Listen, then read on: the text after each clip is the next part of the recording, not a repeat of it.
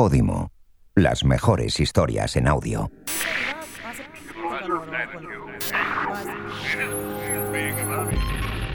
Podimo presenta Destino Feria, el podcast oficial de la 81 edición de la Feria del Libro de Madrid.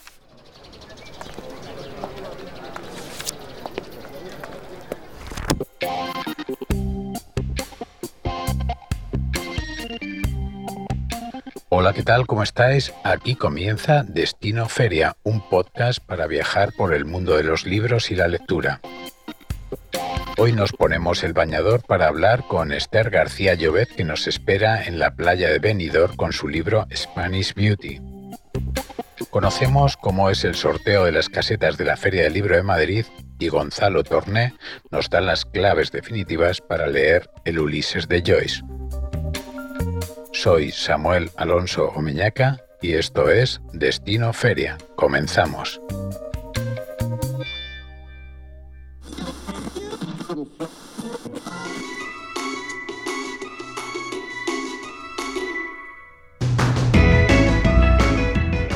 Esther García Llobet es escritora, sus últimas novelas se desarrollaban en Madrid, me refiero a Cómo dejar de escribir, Sánchez y Gordo de Feria, con las que completó su trilogía instantánea de Madrid y ahora se aleja de esta ciudad 450 kilómetros y se instala en Benidorm en Spanish Beauty.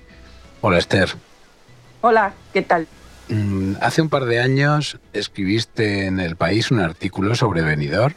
Lo he buscado en internet porque lo leí en su día y el título es Benidorm, a vista de pájaro, la vida en un rascacielos de 40 pisos. ¿Ya estabas con la novela o es allí donde surge el germen para escribirla?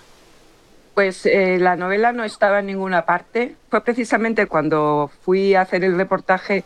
Además estuve subiendo a la parte de arriba de los edificios, las azoteas, y la vista desde arriba de los edificios no tiene nada que ver con la calle. Eso también me pareció muy loco, porque la gente no, lo que conocemos habitualmente de Benidorm es la parte de abajo de caminarla o mirar para arriba, pero mirar de arriba abajo, esta cosa imperial que a mí me dio de pronto, dije, uy, yo tengo que escribir sobre esto, las vistas de la ciudad y del mar y todo eso, se me ocurrió ahí. No, es una ciudad muy loca y me, me enamoró al momento, vamos. Luego volví otra vez para escribir la novela ya, sí. Pero esta vez por las calles. Sí, esta vez por las calles, claro, y hablando con gente, con camareros, con un ex policía, con cualquier tipo de persona que se me puso a tiro, que además tuve mucha suerte porque di con gente que era tan interesante o mucho más. En ese momento pensé, qué pena no tener aquí una cámara porque me parecían fascinantes. Las personas, no lo que me estaban contando, ¿sabes? De teje-maneje, de cómo funciona Benidorm por dentro. Es fascinante la ciudad. La protagonista es una policía no muy ortodoxa en los métodos y metida en asuntos eh, un poco turbios, que va buscando a su padre y un mechero. Oye, hasta donde puedas contar del argumento para convencer, no sé, a las lectoras, a los lectores para comprarlo y leerlo. Cuéntanos. Pues en realidad es sobre una tipa raca que podría haber sido perfectamente delincuente, pero como es lista, dice, bueno, no me voy a colocar del otro lado y así puedo hacer lo que realmente quiero.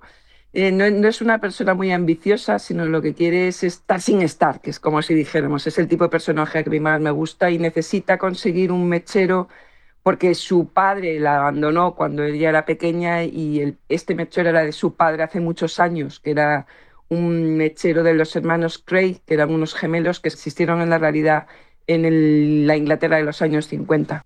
Oye, esta novela es una novela más negra que las anteriores, ¿no?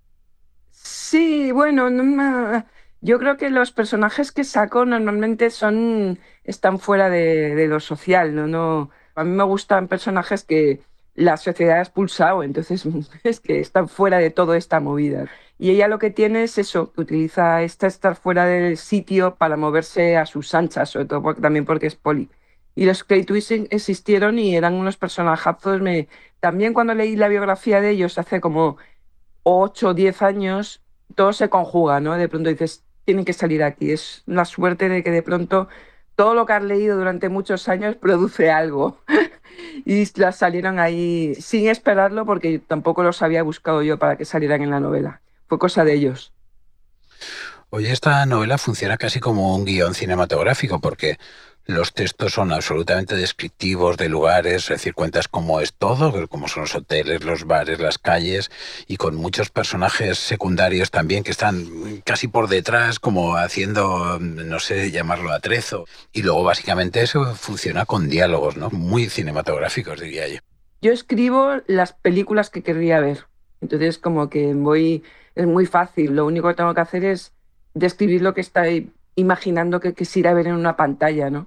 La que estoy escribiendo ahora también, que es de medio terror, medio ciencia ficción, y pasa en el Saler, que es un pueblecito que está al sur de Valencia. Es de género negro, más o menos. Tampoco diría yo que es de género negro eh, Spanish Beauty. O sea, es verdad que hay mucha delincuencia y aparecen por ahí los hermanos Cray, pero no es estrictamente género negro, porque al fin y al cabo sí hay crimen de poca monta, hay como trapicheico, pero nada más, ¿sabes? Bueno, pero ya sabes cómo son los rusos. Los rusos muermos se parecen todos, pero los rusos alegres se divierten cada uno a su manera. sí, ya lo estamos viendo, la verdad. Qué horror. La trilogía de los países del este no va por el este de Europa, sino por el este de, España. Es la costa valenciana de lo que estoy escribiendo. O sea, sobre Benidorm, el Saler, y lo mismo de pronto digo, bueno, más al este me puedo ir a Ibiza y escribir una novela negra en Ibiza debe ser la bomba. Lo tengo pensado para la tercera, ¿eh? Lo curioso de esta novela es que es una policía que es así como una delincuente pasada a policía.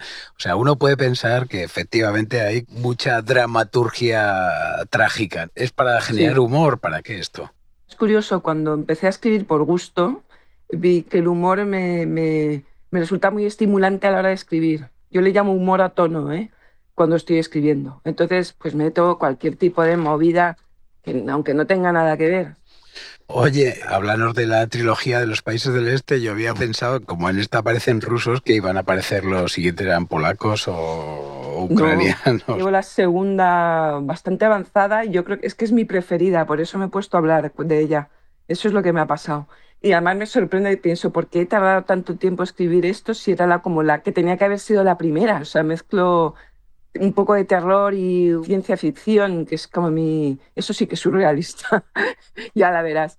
Es un tío que viene de... Sí, viene de Valencia, pero pasa en el Saler. En el Saler, que es un pueblecito que está entre la albufera y la playa y es como una cosa súper loca. Me enamoré del sitio por casualidad. Yo iba a hacer la foto de la portada de Spanish Beauty, me metí en un camping y estuve ahí dos noches y salí con una novela. Dije, cojones, además camping que estaba yo sola, pues esto fue en noviembre.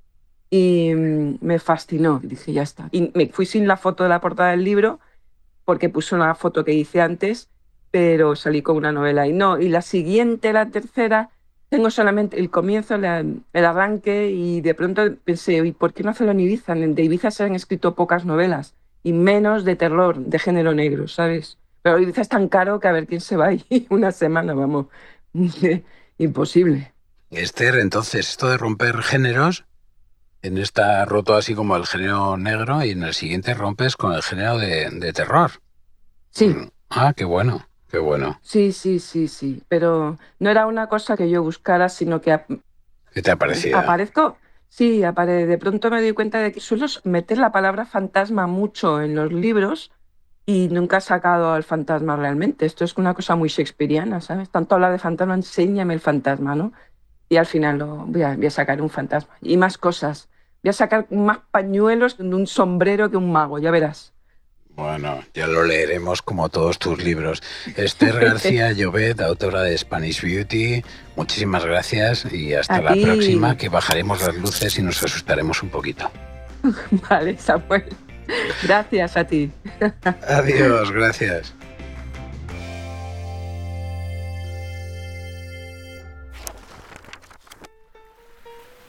Benidorm, cultura barata, cultura de playa, gente que habla tres idiomas sin tener el bachillerato, paquis, belgas, gin tonics aguados, gays. Libros de Tim Clancy de segunda mano, hinchados por la humedad, crujientes de arena, arena en la almohada, arena en la playa, en el tanga, en la ducha, desayunos de salchicha y bacon a cualquier hora del día, masajes tailandeses a cualquier hora del día, chicharras de noche, vomitonas, meadas contra las tapias y canciones de Tom Jones melanomas, cistitis, diarreas universales, clamidias, y el mar como el desierto de Levante, del oeste, de Las Vegas, las sombras de los rascacielos sobre la playa, cada vez más altas, sombras kilométricas que se adentran sobre la superficie del mar tibio a las 10 de la noche, mientras las familias cenan pollo frito en la orilla, Godzillas de acero mediterráneo sobre la arena fría del amanecer.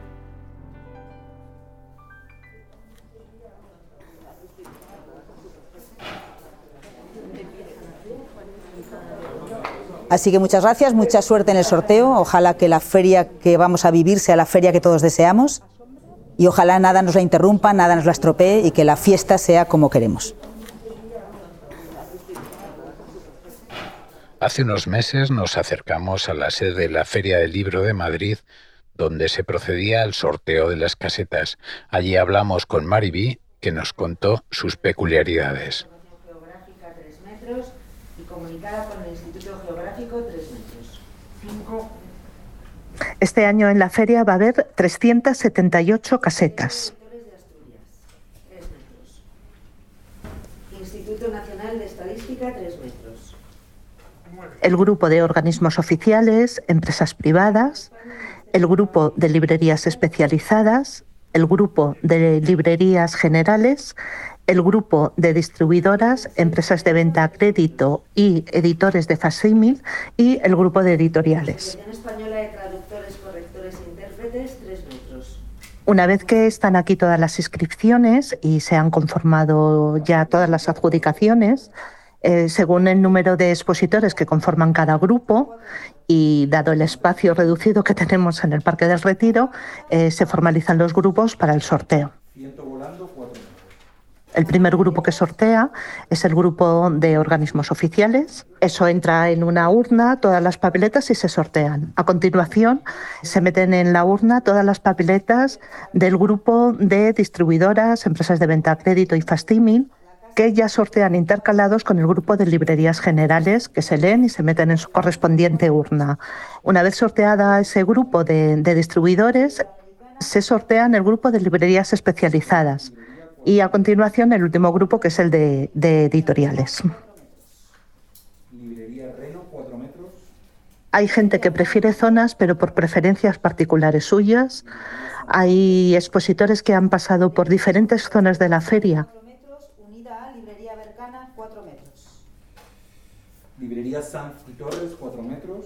Librería Mujeres, Horas y Horas, la editorial, 4 metros. Hola, soy Juanjo de Podimo. Y me cuelo por aquí para contarte algo especial. Gracias a la Feria del Libro de Madrid podrás disfrutar de 60 días gratis de Podimo, donde encontrarás cientos de podcasts exclusivos y miles de audiolibros. No importa lo que busques, porque lo encontrarás en Podimo. Conversaciones llenas de humor, de aprendizaje, de historias personales y, cómo no, los mejores audiolibros desde las novedades más top hasta los clásicos de siempre. Busca tus 60 días en Go www.podimo.com barra FL Madrid.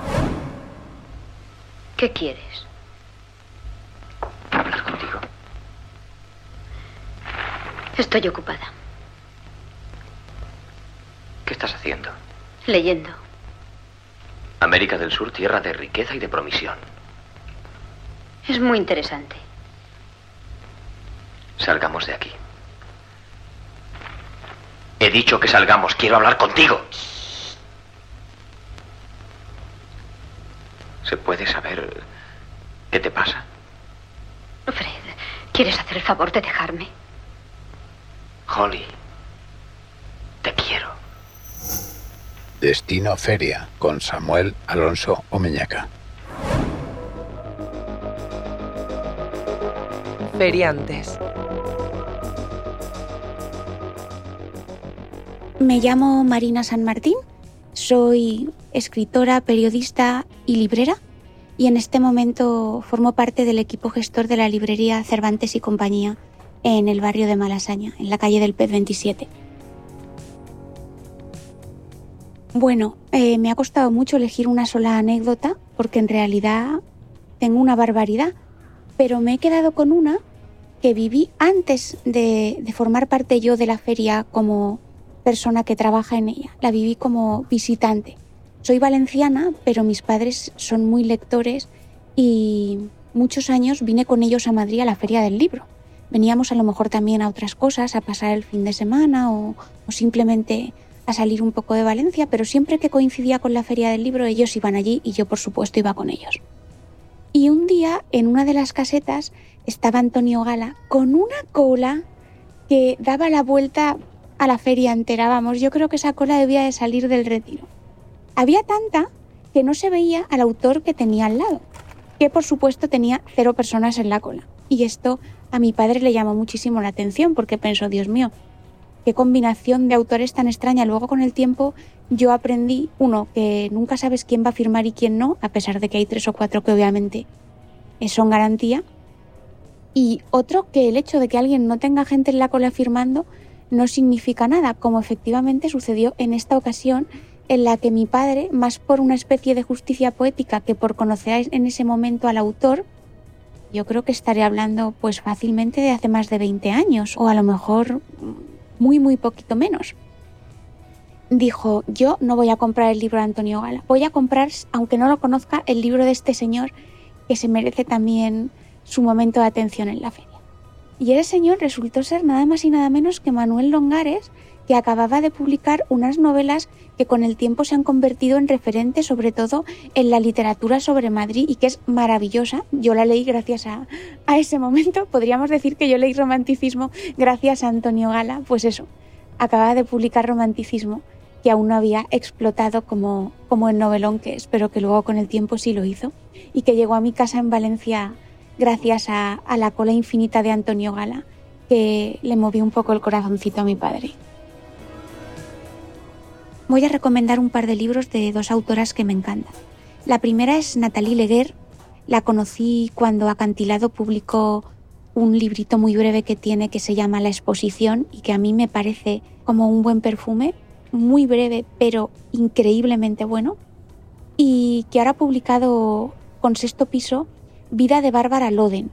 Vida de Bárbara Loden es también en la línea del tipo de literatura, no ficción que escribe Natalie Leguer, la historia de esta directora de cine, directora de una sola película que se llamó Wanda, y cómo el personaje de su película, Wanda, se mimetiza con ella hasta límites insospechados, mezclándose un poco la vida de la realizadora con la vida del personaje, y al mismo tiempo convirtiéndose esto, que es lo que hace muy bien Natalie Leguer, en un material explosivo para reflexionar sobre la sociedad en nuestro tiempo, la mujer en nuestro tiempo, y la identidad misma, que yo creo que es uno de los temas principales en la literatura de Leger.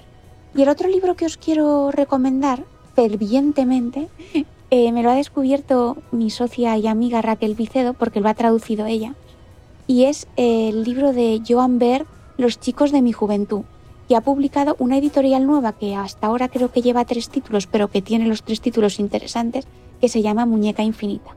Los chicos de mi juventud juega también un poco como hace Leger en, en Vida de Bárbara Loden con la ficción y la realidad y supone una recopilación de pequeños relatos autobiográficos de Joan Berg que se ordenan de forma cronológica hasta construir lo que podríamos considerar al mismo tiempo una novela. De esos relatos hay uno, que es el que leí primero, porque yo tengo la costumbre de leer los libros de relatos en desorden, aunque mucha gente me riñe, que se llama El cuarto estado de la materia.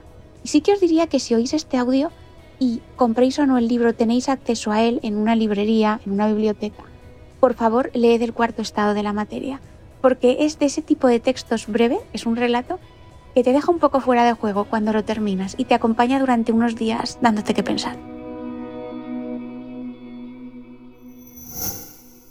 Soy Elizabeth Duval, filósofa y escritora, y estás escuchando Destino Feria.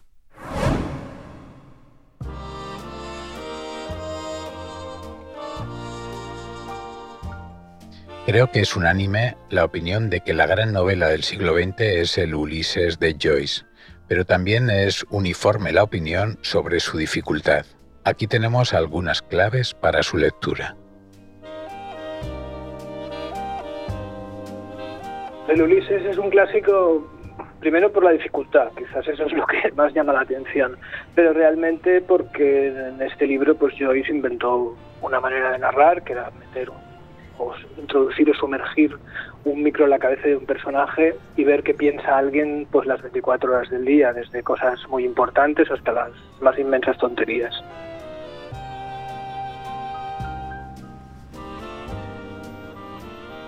Yo soy Gonzalo Torné, eh, supongo que más o menos eh, novelista y me han invitado aquí a hablar de Joyce y del Ulises, cosa que hago con mucho placer, porque es una novela que me, me gusta mucho y me agrada que la gente lea este libro. La dificultad del Ulises mm, es tan así que todo el mundo se presta a dar pistas, ¿no? Casi como consejos. Yo creo que un poco hay que lanzarse y, asumir que no lo vas a entender todo de buenas a primeras. Yo recomiendo saltarse los tres primeros capítulos, que son un poco complicados, luego hay que volver, y igual empezar por el retrato del artista adolescente, que es otro libro de Joyce, donde presenta a uno de los personajes importantes, a Stephen Dedalus, y uno entiende un poquito más por dónde van los tiros. La novela es complicada de resumir porque tiene muchas cosas, ¿no? Pero bueno, el hilo argumental es que eh, un personaje llamado Bloom tiene que salir de su casa porque, digamos, está con problemas con su mujer y, y vaga durante todo un día por Dublín, mientras otro personaje, que es este Stephen, que ha sido repudiado por su familia, también vaga por la ciudad. Y todo conduce al reencuentro de estos dos personajes que uno va buscando digamos una figura paterna y el otro va buscando una figura donde poder ejercer de padre de familia. Entonces la pérdida y el reencuentro de estos dos personajes es lo que articula el argumento del libro que es un hilillo muy delgado muy delgado del que cuelga pues toda la pirotecnia verbal de Joyce De Joyce yo no sé mucho como persona, la verdad es que no, no he investigado mucho sobre él. Sé que era irlandés, eso más o menos, pues lo sabe todo el mundo, y que tenía problemas de vista. Y luego las cosas que sé de él es que me cae muy simpático, ¿no? Era un hombre pues profundamente antipatriota y antiimperialista y un individuo con una creencia por la libertad personal que me resulta muy simpático. Pero la verdad es que no, hay muchas buenas biografías como la de Elman, pero no, no me ha interesado, bueno, no he reparado mucho la figura de, Joyce como ciudadano, digamos. Toda la novela es muy buena. Yo, para mí, el capítulo mejor de la novela, bueno, el, último es muy famoso, pero es el descenso a la noche de Dublín, que es el que propicia el reencuentro entre los dos personajes. Yo creo que eso es la obra maestra de Joyce y una de las cimas de la literatura. Es un capítulo rarísimo que ocurre todo, ya digo, en la noche, con muchas transformaciones, transfiguraciones, no se sabe bien si está en el sueño de la vigilia y es donde Joyce pues va pues lleva al extremo su ya les digo su talento verbal y su talento imaginativo.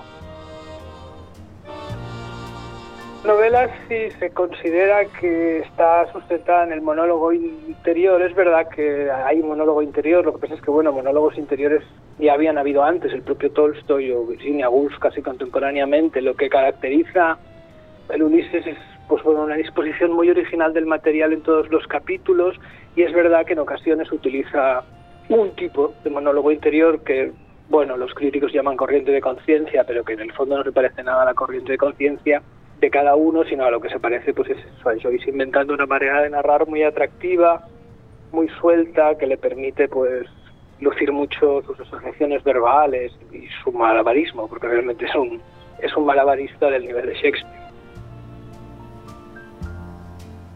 Sobre las traducciones es complicado de recomendar porque para ser, para ser justo tendría que haber leído todas y, compararlas, cosa que no he hecho. A mí me parece que, por lo que todo el mundo dice, la traducción de Valverde es muy competente y el Lumen pues viene con una última edición, viene con un prólogo de, de André Bizaoma, que seguramente es de las personas que más sabrá de Joyce no solo en España sino en el mundo. Así que pues yo recomendaría esta porque además es la que tengo.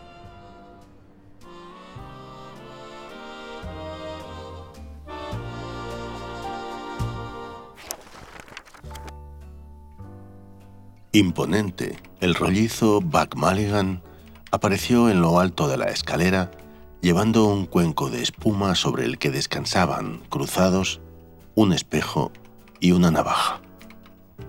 La bata amarilla, suelta, se le alzaba levemente por detrás con la suave brisa de la mañana. Elevó el cuenco y entonó. Intro y